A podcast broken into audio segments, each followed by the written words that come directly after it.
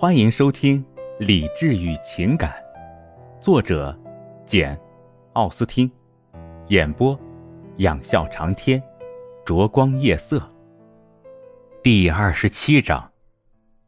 尽管艾莉诺一般说来并不相信露西的话，可她经过认真考虑，却再也不能怀疑这件事情的真实性，因为没有什么东西可以诱使她编造出这种谎言。因此，露西称为事实的这些情况，艾莉诺无法再怀疑，而且也不敢再怀疑。这些情况都有充分的证据，这些证据或则大致属实，或则确凿无疑。除了他自己的主观愿望之外，无论如何也得不出相反的结论。他们在普赖特先生家的寄通是其他情况的依据。既无可置疑，又令人惊愕。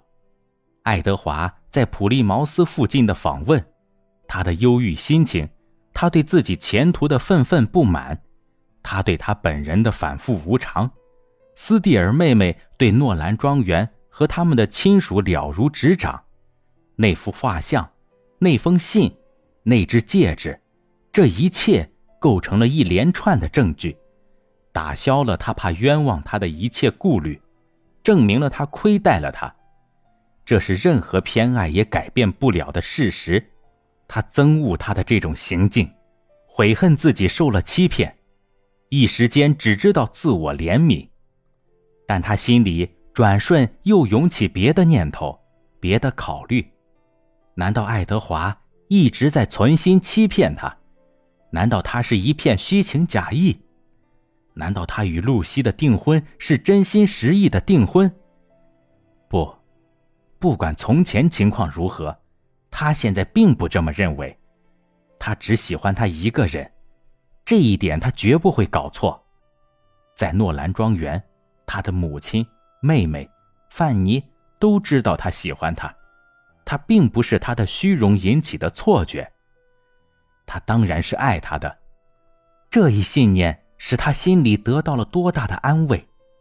有了这一点，他还有什么不可原谅他的？想当初，他已经开始感到他对他有着一股异乎寻常的诱惑力，却偏要继续待在诺兰庄园，真该受到责备。在这一点上，他是无可辩白的。不过，如果说他伤害了他，那他更伤害了他自己。如果说他的情况是令人怜悯的，那他的情况则是无可挽回的。他的鲁莽行动给他带来了一时的痛苦，不过他自己似乎永远失去了幸福的机会。他迟早是会恢复平静的，可是他，如今还有什么盼头呢？他和露西·斯蒂尔在一起会感到幸福吗？像他那样诚实、文雅。见识广博的人，假使他连艾莉诺都不中意，能对露西这样一个无知、狡诈、自私自利的妻子感到满意吗？爱德华当时只有十九岁，青年人的狂热爱恋自然使他陷入了盲目，除了露西的美貌和温顺之外，别的一概视而不见。但是以后的四年，如果合理的度过这四年，可以使人长智不少。他也该发现他教育上的缺陷，而在这同时，露西由于常和下等人交往，追求低级趣味，也许早就失去了稀世的天真。这种天真一度为她的美貌增添了几分情趣。爱德华与艾莉诺成婚，尚且要遇到他母亲设置的种种障碍，那么他选择一个门第比他低下。财产很可能不及他多的女人做配偶，岂不是更加困难重重？当然，他在感情上与露西还很疏远，这些困难还不至于使他忍耐不住。但是，这位本来对家庭的反对和刁难可以感到欣慰的人，他的心情却是抑郁的。埃莉诺连续痛苦地思考着，不禁为他骤然落泪。使他坚信不疑的是。他没有做出什么事情而活该遭受目前的不幸，同时使他感到欣慰的是，爱德华也没做出什么事情而不配受到他的器重。他觉得，即使现在，就在他忍受这沉重打击的头一阵剧痛之际，他也能尽量克制自己，以防母亲和妹妹们对事实真相产生怀疑。他是这么期望的，也是不折不扣的这么做的。就在他的美好希望破灭后仅仅两个小时，他就加入他们一道吃晚饭。结果从妹妹们的表情上看得出来，谁也没有想到艾莉诺正在为即将把他和他心爱的人永远隔离开的种种障碍而暗自悲伤，而玛丽安却在暗中眷念着一位十全十美的情人，认为他的心完全被他迷住了。每一辆马车驶进他们房舍时，他都期望能够见到他。艾莉诺虽然不得不一忍再忍，把露西给他讲的私房话始终瞒着母亲和玛丽安，但这并未加深他的痛苦，相反，使他感到宽慰的是，他用不着告诉他们一些只会给他们带来痛苦的伤心事，因而省得听见他们指责爱德华。由于大家过于偏爱他，这种指责是很可能的。那将是他不堪忍受的。他知道，他从他们的忠告或是谈话里得不到帮助，他们的温情和悲伤只能增加他的痛苦，而对于他的自我克制，他们既不会通过以身作则，又不会通过正面赞扬加以鼓励。他独自一个人的时候，反倒更加刚强些，他能非常理智的控制自己。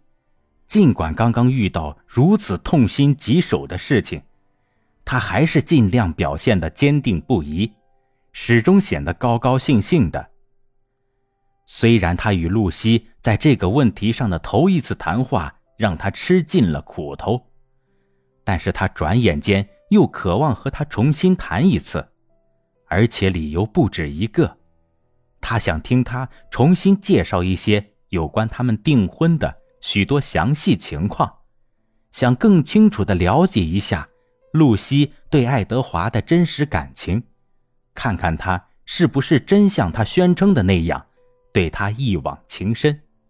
他还特别想通过主动的、心平气和的再谈谈这件事，让露西相信他只不过是以朋友的身份来关心此事的。而这一点，从早晨的谈话来看。由于他不知不觉的变得十分焦灼不安，因而至少是令人怀疑的。看样子，露西很可能妒忌他。显而易见，爱德华总是在称赞他，这不仅从露西的话里听得出来，而且还表现在他才认识他这么短时间，就大胆地对他吐露了如此重大的一桩秘密，甚至连约翰爵士开玩笑的话。大概也起到一定作用。的确，艾莉诺既然深信爱德华真心喜爱自己，他也就不必去考虑别的可能性，便自然而然地认为露西在妒忌他。露西也确实在妒忌他，他的私房话就是个证明。露西透露这桩事，除了想告诉艾莉诺爱德华是属于他的。让他以后少同他接触之外，还会有什么别的动机呢？他不难理解他的情敌的这番用意，他决心切实按照真诚体面的原则来对待他，克制住他对爱德华的感情，尽量少同他见面。同时，他还要聊以自慰地向露西表明，他并不为此感到伤心。如今在这个问题上。他不会听到比已经听到的更使他痛苦的事了，因此他相信自己能够平心静气的听露西把详情重新叙说一遍。虽然露西像他一样也很想找个机会再谈谈，但是这样的机会并不是要来马上就来。本来一起出去散散步最容易甩开众人。谁料天公总不作美，容不得他们出去散步。虽说他们至少每隔一天晚上就有一次聚会，不是在庄园就是在乡舍，但那都不是为了聚谈。约翰爵士和米德尔顿夫人从未这样想过，因此大家很少有一起闲谈的时间，更没有个别交谈的机会。大家聚在一起就是为了吃喝说笑、打打牌、玩玩康熙昆斯，或是搞些其他吵吵嚷嚷的游戏。他们如此这般的聚会了一两次，但艾莉诺就是得不到机会同露西私下交谈。一天早晨，约翰爵士来到乡舍，以仁爱的名义恳求达什伍德母女当晚能同米德尔顿夫人共进晚餐，因为他要前往埃克塞特俱乐部。米德尔顿夫人只有她母亲和两位斯蒂尔小姐作伴，他们母女若是不去，夫人将会感到十分孤寂。艾莉诺觉得，参加这样一次晚宴。倒可能是他了却心愿的大好时机，因为在米德尔顿夫人安静而有素养的主持下，比她丈夫把大伙凑到一块大吵大闹来的自由自在。于是她当即接受了邀请。玛格丽特得到母亲的许可，同样满口应承。玛丽安一向不愿参加他们的聚会，怎奈母亲不忍心让他错过任何娱乐机会。硬是说服他跟着一块儿去。感谢您的收听，我是 CV 养笑长天，欢迎订阅，我们下期见。